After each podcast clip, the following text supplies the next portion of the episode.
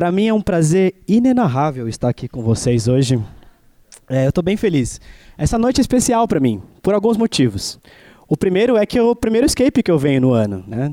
Eu não vim nos dois primeiros, estava viajando, então é um prazer poder voltar para casa, estar aqui com os irmãos, podendo adorar o nosso Deus. O segundo ponto, e Bap, grava isso e pode pôr no YouTube, por favor.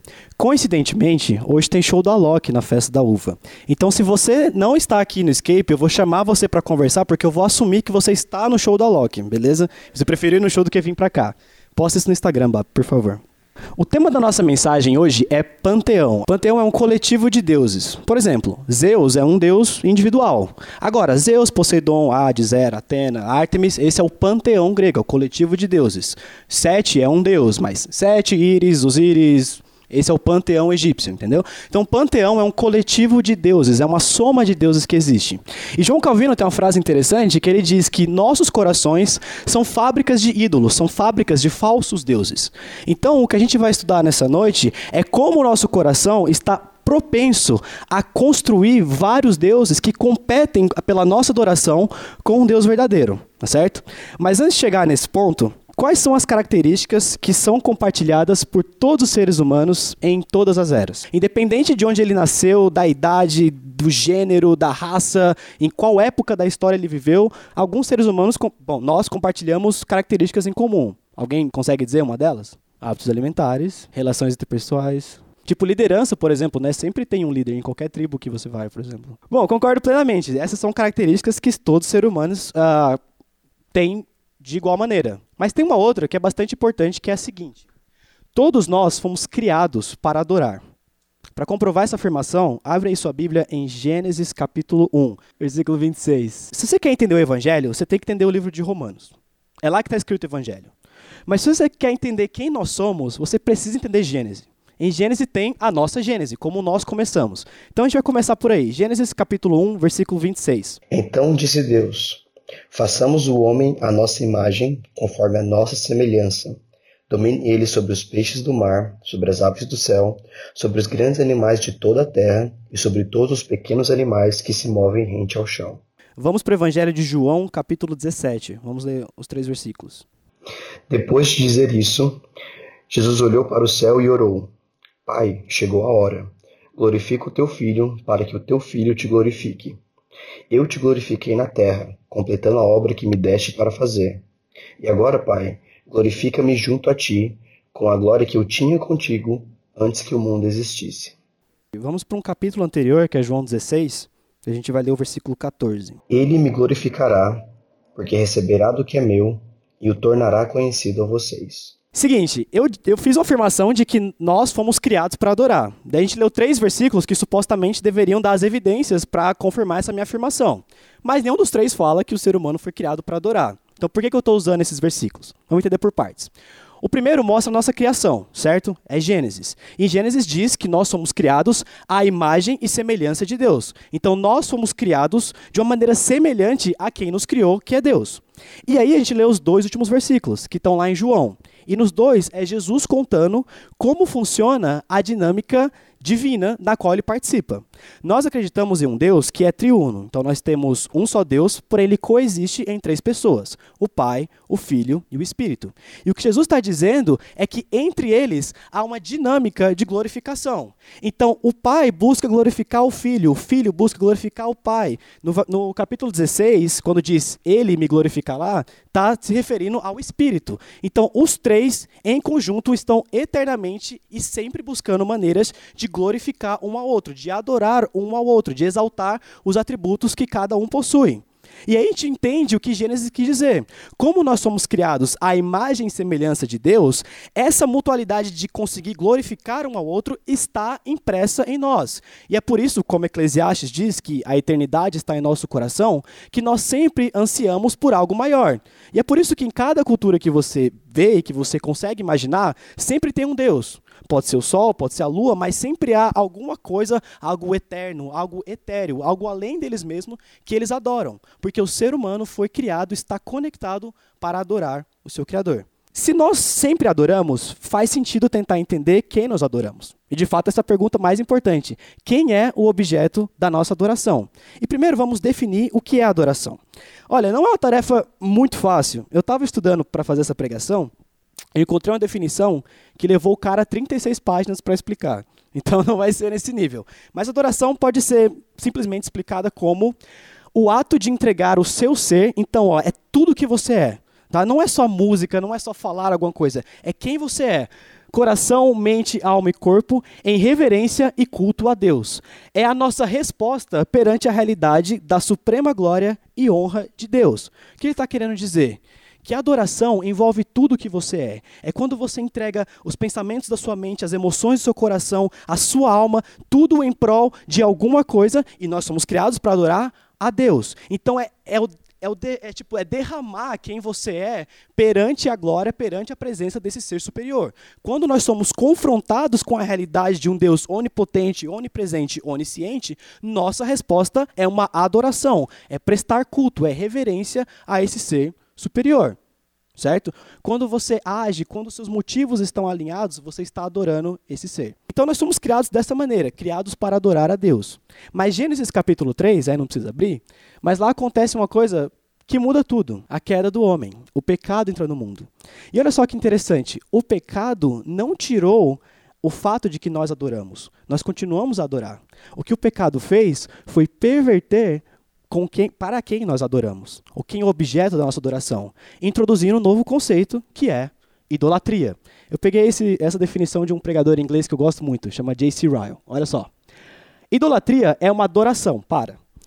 Então, idolatria é, uma, é um desmembramento da adoração. Então, tudo que a gente acabou de conversar sobre adoração, de como é com todo o seu ser, toda a sua mente, quem você é colocado à disposição desse ser, se aplica em idolatria, mas de uma maneira pervertida. Por quê?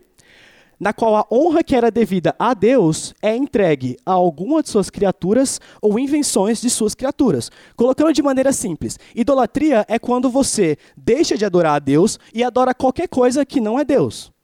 Que só pode ser coisas criadas ou invenções dessas criaturas. Então, quando você não dá a honra que Deus merece, não dá a glória que Deus merece e troca isso para qualquer outra coisa, você está cometendo idolatria. E você sempre vai fazer uma das duas coisas. Porque você nasceu para adorar. Ou você está adorando a Deus, ou você adora outra coisa. E falando assim, dá para ver que idolatria não é lá das coisas mais legais. Se eu estou fazendo contraponto com adorar a Deus, dá a impressão de que realmente não é bom. Mas vamos entender quais são os perigos associados com a idolatria. Por que, que idolatria realmente é ruim? E para a gente entender o primeiro ponto, a gente vai lá para Deuteronômio capítulo 5. A gente vai ler dos versículos 6 a 8. Eu sou o Senhor, o teu Deus, que te tirou do Egito, da terra da escravidão. Não terás outros deuses além de mim. Não farás para ti nenhum ídolo, nenhuma imagem de qualquer coisa no céu, na terra ou nas águas debaixo da terra. O primeiro problema de idolatria é que ela é pecado.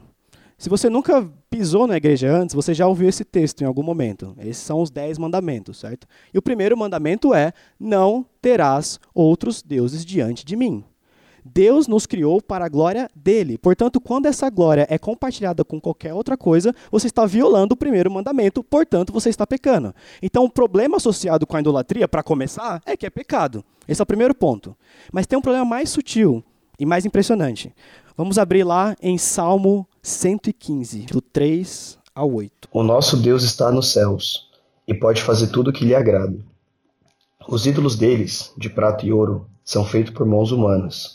Têm boca, mas não podem falar. Olhos, mas não podem ver. Têm ouvidos, mas não podem ouvir. Nariz, mas não podem sentir cheiro. Têm mãos, mas nada podem apalpar. Pés, mas não podem andar. E não emitem som algum com a garganta. Tornem-se como eles aqueles que os fazem e todos os que neles confiam. Olha só que interessante esse versículo 8. Tornem-se tornem como eles aqueles que os fazem e todos os que nele confiam. Essa frase que está aí é bastante interessante. Você se torna aquilo que você adora. Quando você coloca algo no altar da sua vida e entrega tudo o que você é para essa coisa, você vai se amoldando a quem ela é. E olha só o que a Bíblia está falando: que se você adora ídolos, você se torna como ídolos. E nos versículos anteriores ele explica o que um ídolo é. Um ídolo, por exemplo, é cego, ele não enxerga. À medida que você adora um ídolo, você se torna cego para a grandeza de Deus. Você se torna cego para a glória de Deus. Um ídolo não fala. À medida que você adora ídolos, você para de compartilhar a palavra de Deus. Você simplesmente não fala de Deus, nem para você, nem para outras pessoas. Um ídolo não sente. Quando você adora ídolos, você se torna insensível para a realidade e para a grandeza de quem Deus é. Você se torna aquilo que você adora. O ponto positivo é que isso também funciona para Cristo. Qual é o objetivo da vida cristã? Se tornar igual a Cristo, certo? Então, como, qual é a maneira que nós temos para nos tornarmos igual a Cristo? Adorando da maneira que ele merece. À medida que nós nos aproximamos de Cristo, o louvamos, o exaltamos, entendemos aquilo que ele fez na cruz por nós e entregamos todo o nosso ser para ele, qual processo começa a acontecer? Nossa transformação para parecer mais com o nosso Salvador. Você se torna aquilo que você, o que você adora, seja para o lado positivo ou para o lado negativo. Portanto, é bastante importante entender quais são as coisas que nós estamos colocando no altar da nossa vida. Porque elas não só podem ser pecado e dessa maneira estamos desagradando o nosso Deus, como também podem definir nossa própria identidade. Para ajudar a gente a tentar descobrir como que a gente identifica esses ídolos, eu trouxe uma lista. Mas antes disso, deixa eu só falar uma coisa. A gente tem o costume de achar que ídolos são tipo ídolos literalmente, entendeu? Então, por exemplo, estátuas de madeira, um poste de ouro e tudo mais. E você acha que isso está confinado a pessoas primitivas. Não, certamente, 4 mil anos atrás era o melhor que as pessoas poderiam fazer. Então aquilo é um ídolo. Mas nós somos uma sociedade evoluída. Eu não vejo nenhum altar pagão por aqui, por vinhedo. Então, certamente que nós não cometemos idolatria. E meu comentário seria: por favor, não seja ingênuo. Idolatria vai muito além do que um poste físico. Isso é idolatria, sem dúvida. Mas também está no seu coração. O que você realmente sente como o maior tesouro da sua vida. E um pregador inglês chamado uh, David Clarkson, ele fez essa listinha bastante interessante. Olha só. Amor, confiança, desejo, prazer, resolução, intenções. Aquilo que é o máximo da sua vida em cada uma dessas coisas é o que você adora. Quem você ama acima de tudo? Você deve amar várias coisas, mas quem você realmente ama? Quem você não consegue viver sem? O que seria que se tirasse da sua vida você não suportaria? Isso pode ser seu ídolo. Confiança. Em quem você coloca a sua confiança?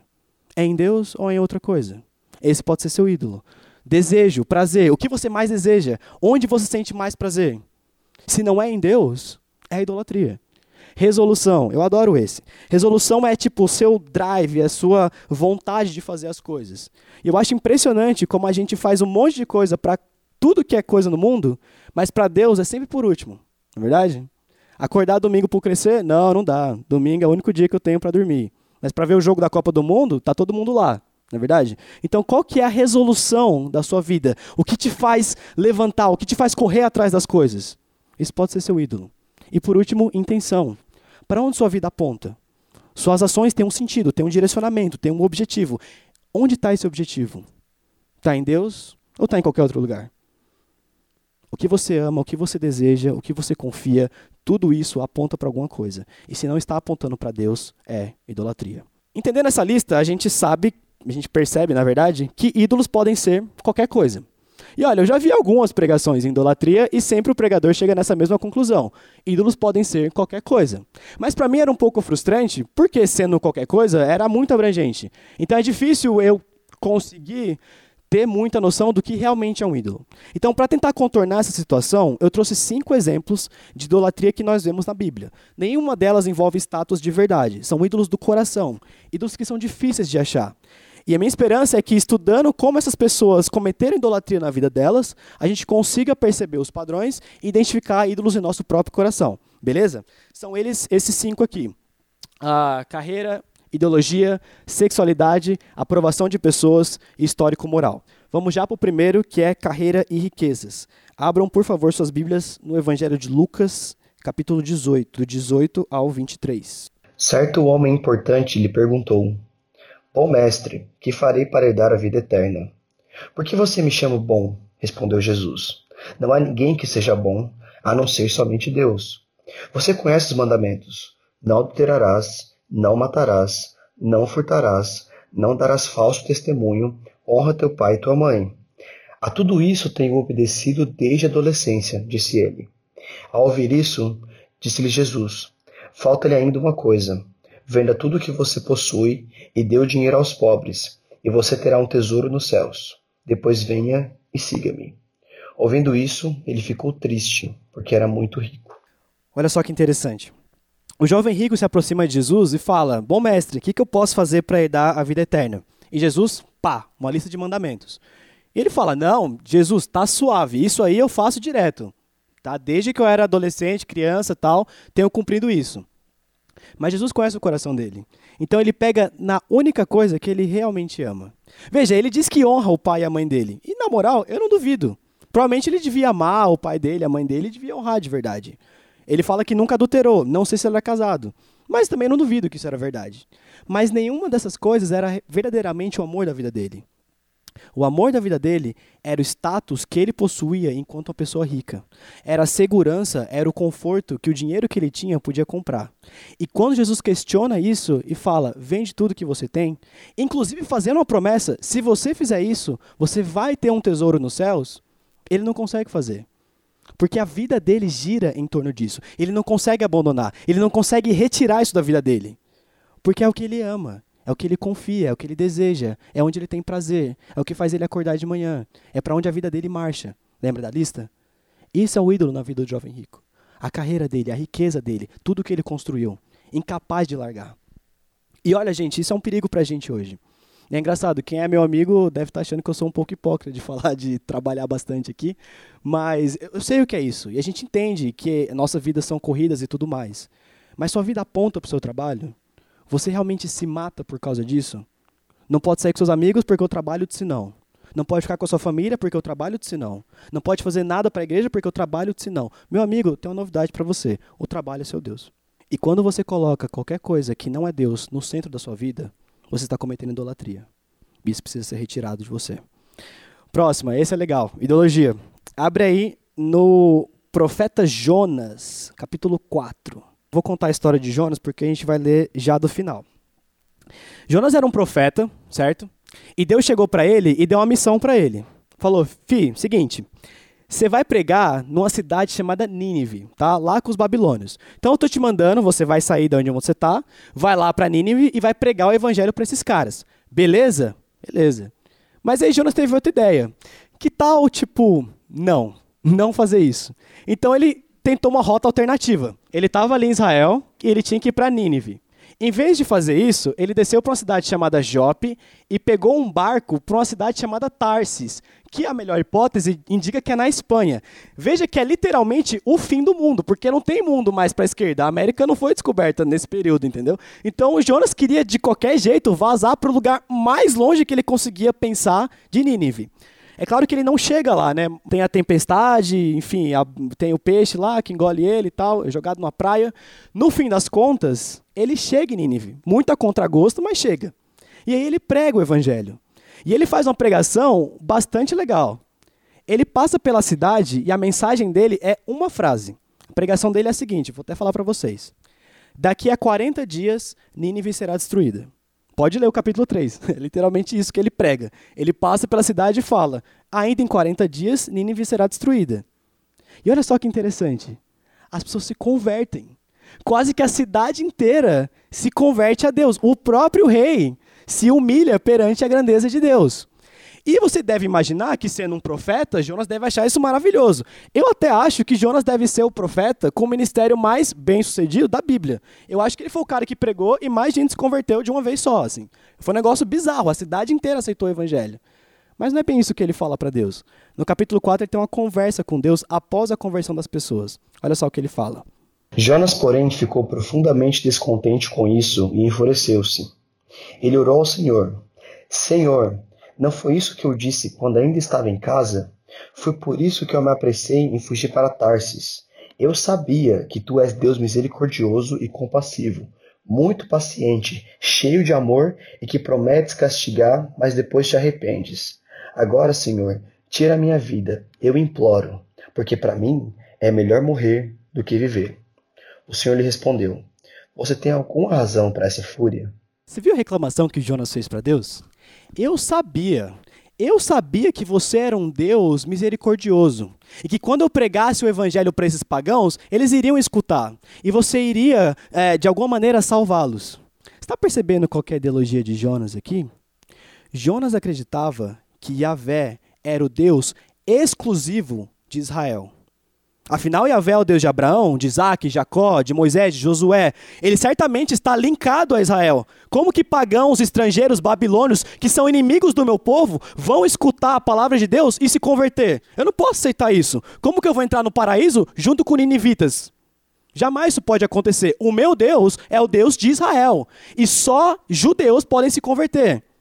E quando Deus faz o contrário do que ele está imaginando, ao invés dele se deleitar na própria função dele, que é pregar a palavra de Deus e as pessoas ouvirem, ele fala: Eu prefiro morrer do que ver ninivitas indo para o céu. Olha o nível que a ideologia de Jonas levou ele. Ele não consegue sequer ficar alegre com a salvação de pessoas. E é isso que ele faz da vida dele. E a pergunta que fica para a gente é a seguinte: que são as ideologias que nós aceitamos, e não só isso, que a gente coloca acima de Deus e da palavra de Deus? Essas eleições revelaram muita coisa, na é verdade. Quantas vezes a gente destruiu relacionamentos, destruiu amizades, porque a gente queria porque queria defender o lado A ou o lado B, sendo que não, cara, nenhum dos dois é, compa é compatível com a palavra de Cristo. E como a gente defende uma coisa até a morte e, tipo, questiona tudo, sendo que isso não está em harmonia com a palavra de Deus. Mas como a gente idolatra nossas ideologias, como a gente adora postar textão no Facebook, postar stories no, no Instagram dizendo que eu apoio tal causa, a gente coloca isso acima da palavra de Deus. Assim como Jonas fez. É uma idolatria. E precisa ser removido da sua vida. Próximo, sexualidade. 2 Samuel capítulo 13, do 1 ao 5, depois do 10 ao 15. Depois de algum tempo, Amnon, filho de Davi, apaixonou-se por Tamar. Ela era muito bonita e era irmã de Absalão, outro filho de Davi. Amnon ficou angustiado ao ponto de adoecer por causa da sua meia-irmã Tamar, pois ela era virgem e parecia-lhe impossível aproximar-se dela. Amnon tinha um amigo muito astuto, chamado Jonadab, filho de Simeia, irmão de Davi. Ele perguntou a Amnon: Filho do rei, por que todo dia você está abatido? Quer me contar o que se passa? Amnon lhe disse: Estou apaixonado por Tamar, irmã de meu irmão Absalão. Vá para a cama e finge estar doente, disse Jonadab. Quando seu pai vier visitá-lo, diga-lhe: Permite que minha irmã Tamar venha dar-me de comer. Gostaria que ela preparasse a comida aqui mesmo e me servisse. Assim poderei vê-la. Disse a Tamar: Traga os bolos e sirva-me aqui no meu quarto. Tamar levou os bolos que havia preparado ao quarto do seu irmão. Mas quando ela se aproximou para servi-lo, ele a agarrou e disse: Deite-se comigo, minha irmã. Mas ela lhe disse: Não, meu irmão, não me faça violência. Não se faz uma coisa dessas em Israel. Não cometa essa loucura. O que seria de mim? Como eu poderia livrar-me da minha desonra? E o que seria de você? Você cairia em desgraça em Israel. Fale com o rei, ele deixará que eu me case com você. Mas Amnon não quis ouvi-la, e sendo mais forte do que ela, violentou-a. Logo depois, Amnon sentiu uma forte aversão por ela, mais forte que a paixão que sentira. E lhe disse: Levante-se e saia. Olha só que interessante. Tinha esse cara chamado Amnon, e ele sentiu uma paixão platônica pela irmã dele, que era Tamar. É, vamos esquecer que ela é irmã dela por um minuto, mas de qualquer maneira, ele tinha essa paixão gigantesca por ela. E parecia para Amnon que a vida girava em torno dela. Inclusive, ele fica angustiado, ele fica doente, a ponto do amigo dele perguntar pro cara, velho, você tá emagrecendo dia após dia, o que que tá rolando? Como assim você tá dessa maneira? E ele fala, cara, é que eu, eu amo o Tamar, tipo, eu tô muito afim dela e tal.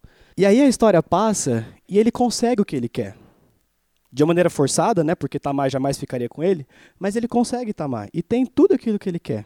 E logo depois que acaba, o versículo 15, para mim é um dos versículos mais pesados da Bíblia. O que, que ele fala? Sentiu por ela grande aversão, e maior era a aversão do que o amor inicial que ele sentia por ela. Isso é claramente o que um ídolo é. Primeiro ele começa colocando uma isca na sua frente. Se você não tiver isso, você não vai ser feliz. Enquanto você não obtiver tal coisa, sua vida não vai estar completa. Aí você consegue e sua vida continua tão vazia quanto era desde o início.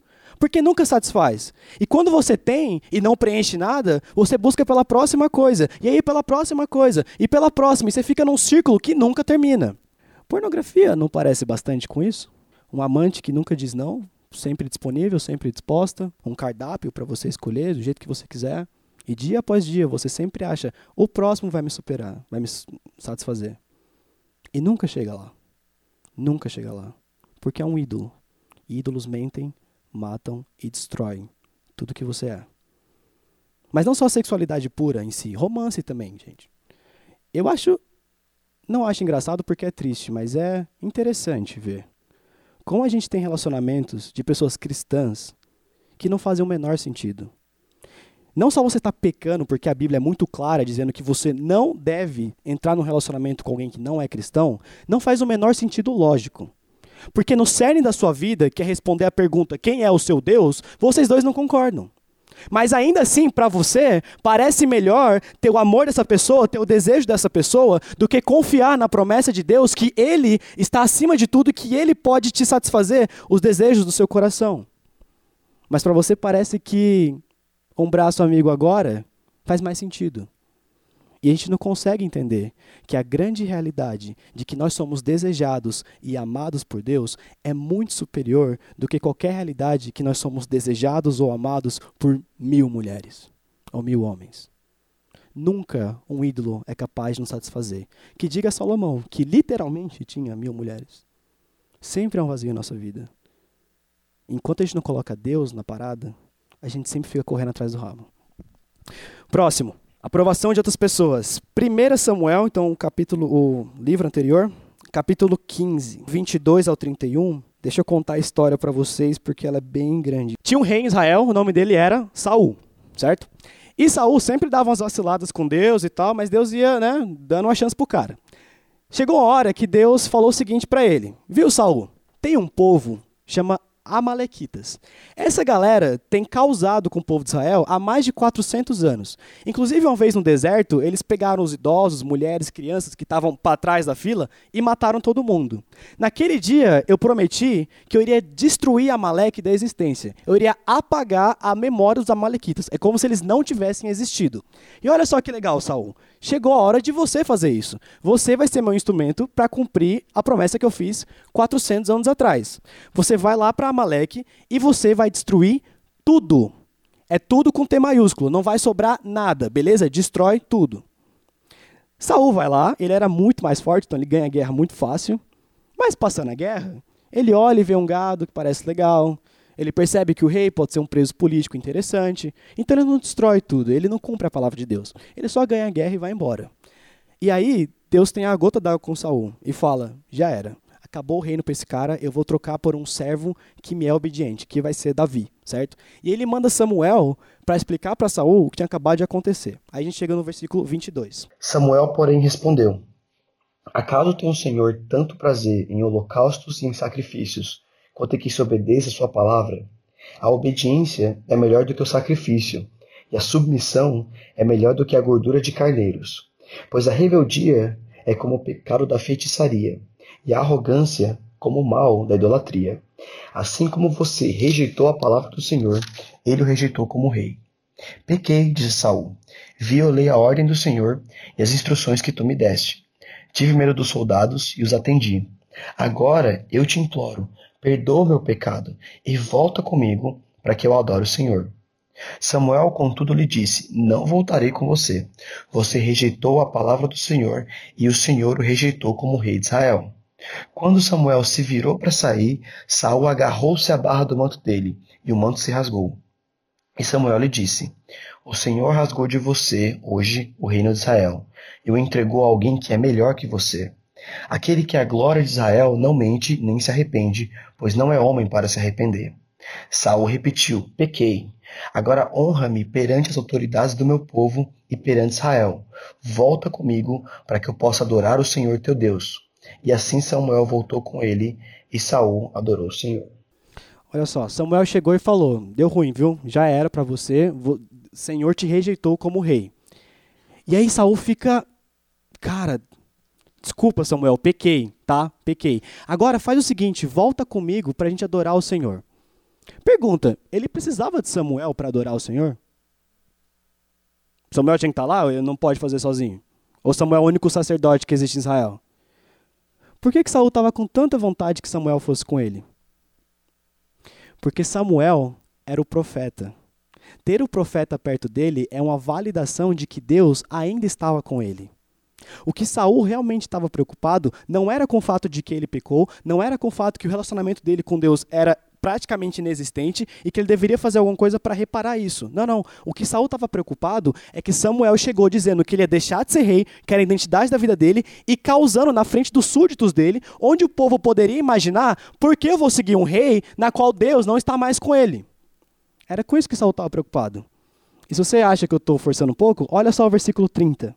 Saul repetiu: Pequei, agora honra-me perante as autoridades do meu povo e perante Israel.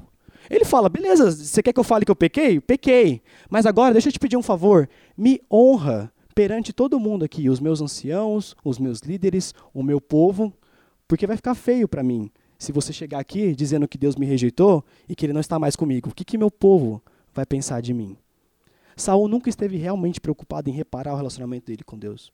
Mesmo ele adorando a Deus, logo no próximo versículo, a sequência da história mostra que Saul vai de mal a pior a partir desse ponto ele nunca realmente amou Deus. Ele estava preocupado com a aprovação das pessoas.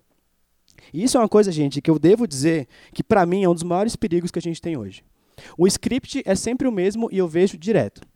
A pessoa entra na faculdade ou num trabalho, qualquer lugar que seja, e começa a fazer amizade. O que para mim é excelente, tá? A gente veio no mundo para realmente conversar com pessoas que não são cristãs. O problema é que à medida que o tempo vai passando, essas pessoas tomam tal importância na sua vida que você está disposto a quebrar as coisas que Deus te ordenou só para agradar essas pessoas. Então você não prega o evangelho porque, nossa, é muito ofensivo. Eu não posso falar que ela é pecadora para pregar o evangelho. Então é melhor ficar de boa. Você vê padrões que são completamente pecaminosos, mas você é incapaz de dizer que isso é errado, porque se você dizer, vai entrar em rota de colisão com essa pessoa, e o que você mais quer na vida é a aprovação delas. É um ídolo. E pouco a pouco, você vai fazendo concessões, e quando você vê, a palavra de Deus não habita mais em você. Porque você não adora Deus. Você adora a aprovação das pessoas. Para você é mais importante aplauso, para você é mais importante abraço, stories no Instagram no seu aniversário, do que realmente que você seja luz na vida daquela pessoa. A aprovação das pessoas é um ídolo.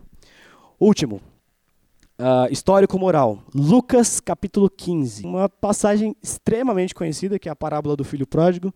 A gente vai ler o finalzinho dela a partir do 25. Enquanto isso, o filho mais velho estava no campo. Quando se aproximou da casa, ouviu a música e a dança. Então chamou um dos seus servos e perguntou-lhe o que estava acontecendo. Este lhe respondeu: Seu irmão voltou, e seu pai matou o novilho gordo, porque o recebeu de volta são e salvo. O filho mais velho encheu-se de ira e não quis entrar. Então seu pai saiu e insistiu com ele. Mas ele respondeu ao seu pai: Olha, todos esses anos tenho trabalhado como um escravo a teu serviço e nunca desobedeci às tuas ordens mas tu nunca me destes nenhum cabrito para eu festejar com meus amigos. Mas quando volta para casa esse teu filho, que esbanjou os teus bens com as prostitutas, matas o novilho gordo para ele. Disse o pai: Meu filho, você está sempre comigo, e tudo que eu tenho é seu. Mas nós tínhamos que celebrar a volta desse seu irmão e alegrar-nos, porque ele estava morto e voltou à vida. Estava perdido e foi achado. Eu amo essa parábola. Para mim, essa parábola só tem um problema que é o nome dela. Não deveria chamar parábola do filho pródigo. Você está falando que a Bíblia está errada e esse nome não deveria estar tá aí? Não, estou dizendo que o nome do capítulo deveria ser outro. Isso não é inspirado por Deus, foi adicionado séculos depois. Uma coisa boa para você achar a passagem na Bíblia, mas eu chamaria da parábola dos dois pecadores. Porque a parábola é sobre dois irmãos, não só sobre o filho pródigo. Então a parábola começa dizendo que o filho mais novo, que é o filho pródigo, ele fala o seguinte para o pai: Pai, Seria legal se eu tivesse, tipo, morto agora, entendeu? Para eu pegar a parte da minha herança. Então, para eu não ter que ficar esperando você morrer para pegar a minha herança, vamos fazer um acordo? Por que você não me dá minha grana já agora? Aí eu já uso do jeito que eu quero. Eu não tenho que passar pelo trabalho de esperar você morrer. Se voltar, não está escrito literalmente isso, tá? Mas é isso que ele quis dizer. E aí o pai, beleza, pega a sua herança e vai. E aí ele gasta tudo com meretrizes, tal, volta, trabalha com porco, volta para casa do pai. Chegando na casa do pai, o pai o recebe de braços abertos e dá uma festa e faz toda aquela história. E aí, a gente é introduzido no segundo personagem, que é, um que é o personagem, na verdade, principal da história. Lucas capítulo 15 começa dizendo que Jesus está falando com os escribas e fariseus. E o clímax da parábola é quando o filho mais velho entra na história. Então Jesus está contando uma parábola onde o filho mais velho é igual aos fariseus e escribas para quem ele está falando naquele momento. E o filho mais velho chega e fala: Eu sempre te servi você nunca me deu um só cabrito das tuas posses para eu estar contigo. Então olha só que interessante. Cada filho tentou uma estratégia diferente para tentar conseguir as coisas do pai. O filho mais novo tentou a estratégia de ser muito, muito, muito, muito ruim. Então ele chegou e, e demandou, e obrigou, e gritou, e pediu, e tipo, foi para cima. Eu quero o que é meu. E foi assim que ele conseguiu as coisas do pai. Já o filho mais velho tentou uma outra estratégia. A estratégia de ser muito, muito, muito, muito bom e de obedecer ao pai, e de ficar em casa, e de ficar caladinho no canto dele, e de ser um bom moço, na esperança de que, sendo tal do bom moço, o pai lhe daria as coisas que ele mais queria. Mas veja que no caso dos dois, nenhum deles realmente quer o pai. O que os dois estão atrás são as coisas do pai. Porque o que irrita o filho mais velho é que ele nunca teve nada para dar uma festa com o amigo dele. E ele jamais consegue imaginar a realidade que o irmão dele, que estava morto, como o pai fala, voltou à vida. O que, que é isso? Se não confiar no próprio histórico moral para tentar obter coisas. E nós cristãos somos craques em fazer isso. E eu devo dizer que esse foi um dos maiores problemas que eu tive na minha vida. Quando você cresce na igreja, é muito fácil criar essa fachada cristã, entendeu? Então você anda por aí com a Bíblia debaixo do braço. Eu tenho uma Bíblia, vocês já viram, ela é toda rasgada assim, entendeu? Dá maior pose que eu leio, tal. Então você anda com mais, tipo, sabe, você cria uma fachada cristã e você vive como um bom menino, e o que você pensa em seu coração é que eu sendo bom da maneira como eu estou imaginando e cumprindo esses mandamentos, Deus lá na frente vai me conceder aquilo que eu mais quero. Mas aí a vida passa e no ponto que você está, você não está casado como você imaginava.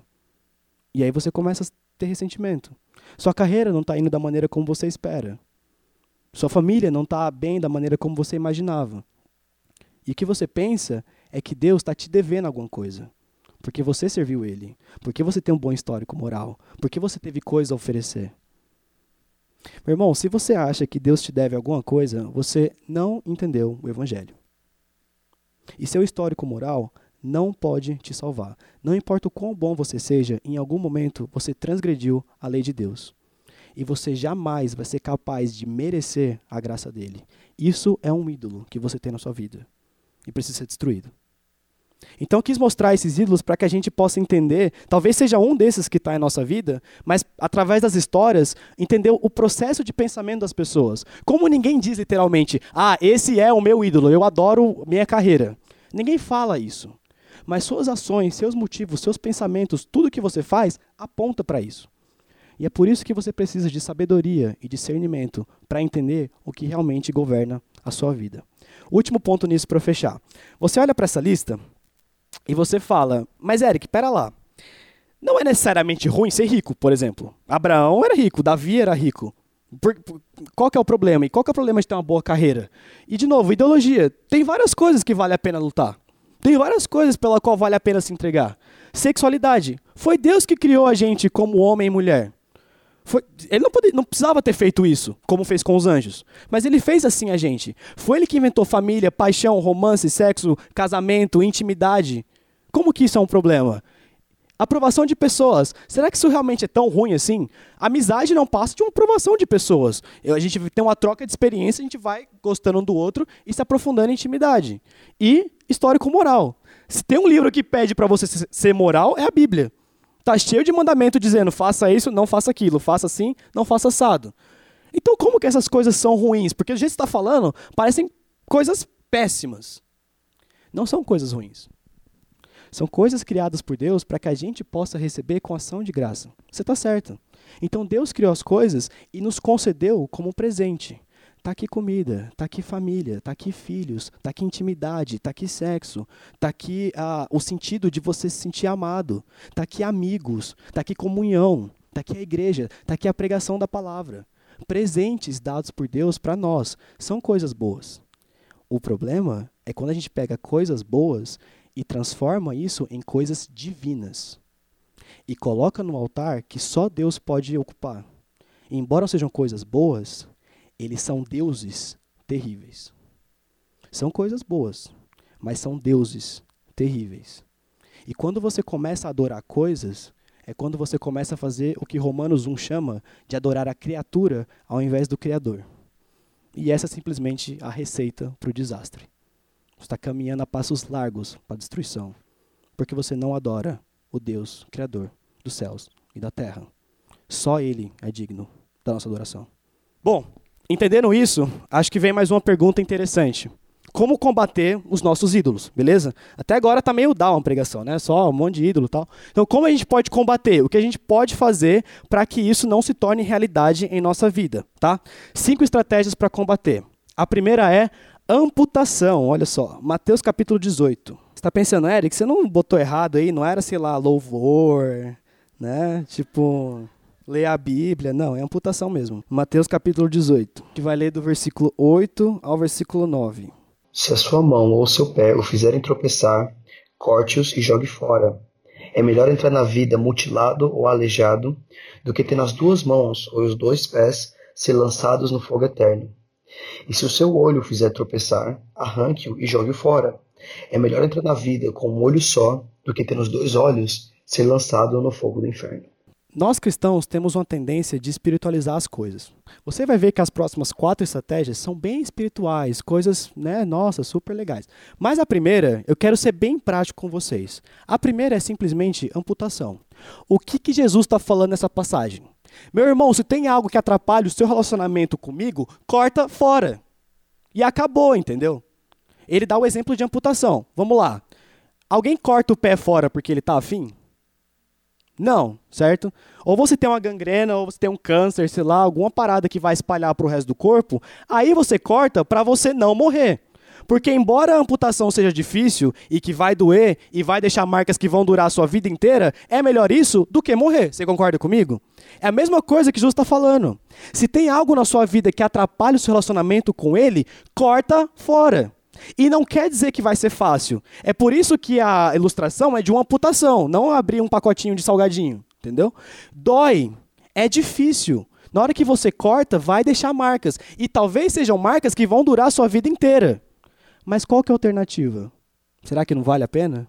Quando a gente fala de fazer alguma coisa para Cristo, a gente tenta tipo, ah, sim, vamos orar, vamos, né, cantar músicas a respeito do assunto. Quando Jesus é incrivelmente prático, cara. Ele fala, cara, tira. Meu irmão, se você tem problema com pornografia, põe uma senha, velho. Chama alguém que não é você, obviamente, para não burlar o sistema, pede pro cara colocar, acabou. Entendeu? Se você tem amizades que são nocivas para você, corta a amizade. Se você está num relacionamento que é idólatra, sai do relacionamento, entendeu? Não tem muito que eu possa falar aqui para vocês.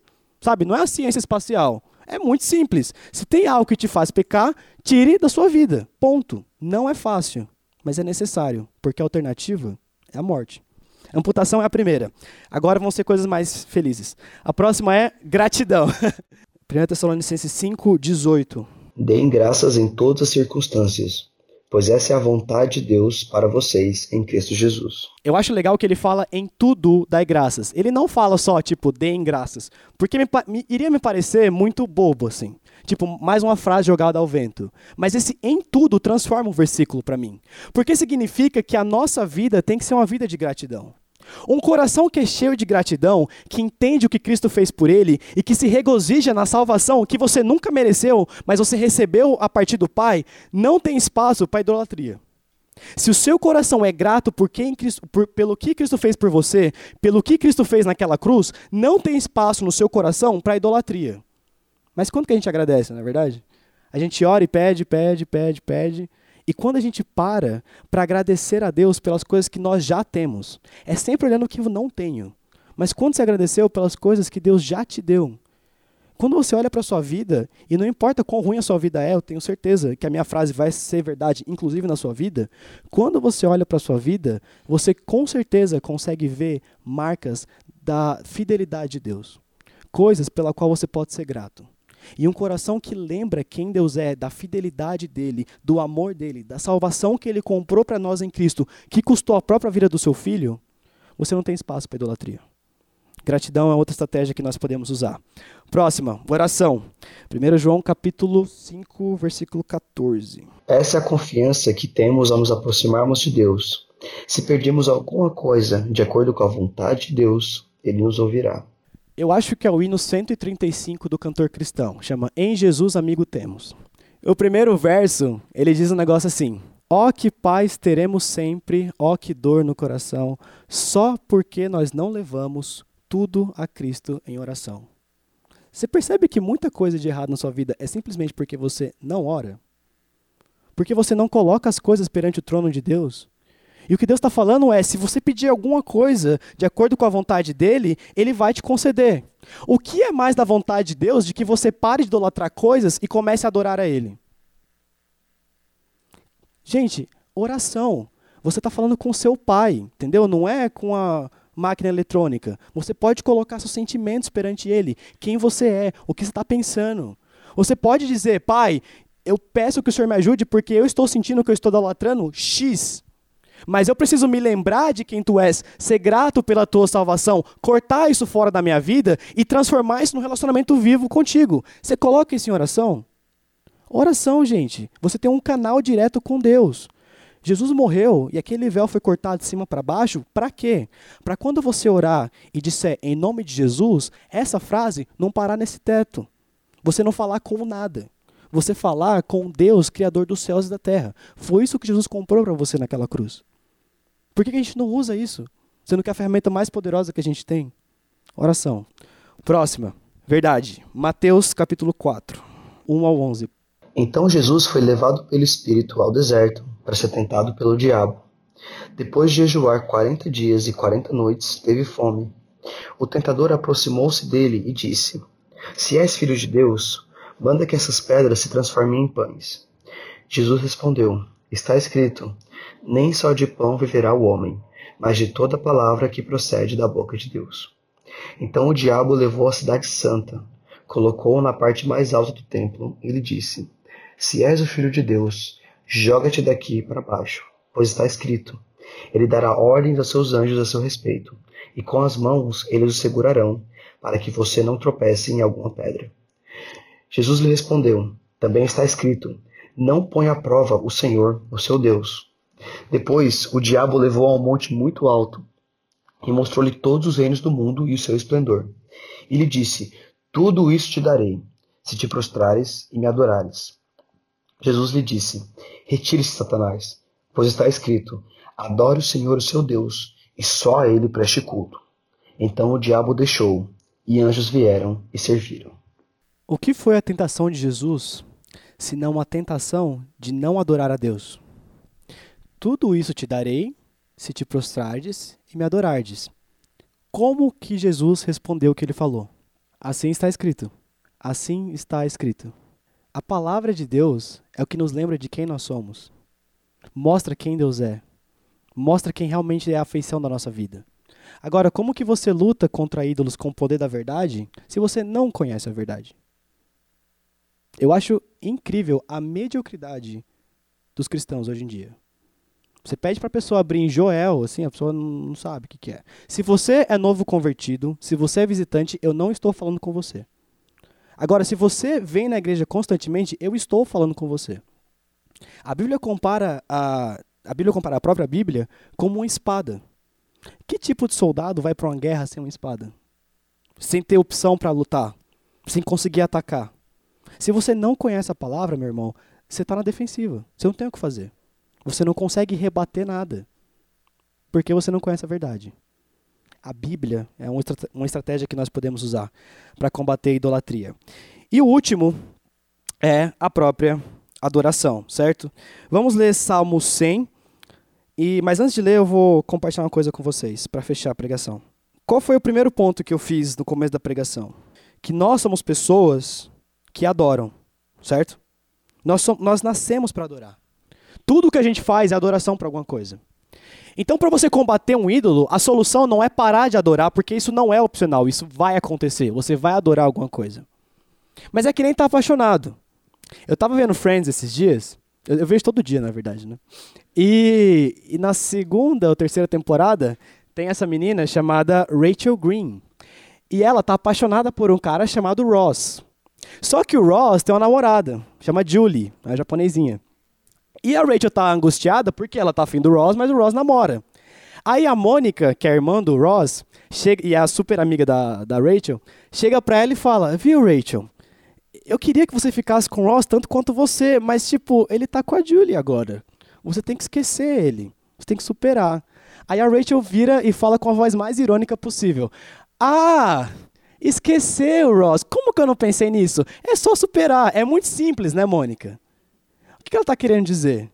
Você não supera uma paixão fingindo que ela não existe. Você não supera um amor simplesmente ignorando a existência dele. Você supera quando você troca por um amor superior, por algo que é mais valioso, por algo que é maior do que aquilo que você sentia anteriormente. Como que você tira a adoração de ídolos? Adorando algo que é superior a ídolos, que de fato consegue ver, que consegue falar, que consegue sentir, tudo que o ídolo não faz. A maneira de você superar ídolos é virando seu coração para eles e focando em adorar o único Deus verdadeiro. Você não tem problema com pornografia, você tem problema de adoração. E a solução não são só filtros na internet. Ajuda, mas não, é, não atinge o cerne da questão. O que ajuda é você adorar a Deus. Você não tem um problema só com relacionamentos tóxicos. Você tem um problema de adoração. Você não confia em Deus. A solução é adorar a Deus. A adoração é a ferramenta mais importante que nós temos. É quando o nosso coração se vira de ídolos e vira para o único Deus verdadeiro. E Salmo 100 é um salmo de adoração. Salmo 100. Aclame o Senhor, todos os habitantes da terra. Prestem culto ao Senhor com alegria. Entrem na sua presença com cânticos alegres. Reconheçam que o Senhor é o nosso Deus. Ele nos fez e somos dele. Somos o seu povo e rebanho do seu pastoreio. Entre por suas portas com ações de graças e em seus átrios com louvor. Deem-lhe graças e bendigam o seu nome, pois o Senhor é bom e o seu amor é leal e eterno. A sua fidelidade permanece por todas as gerações. Amém?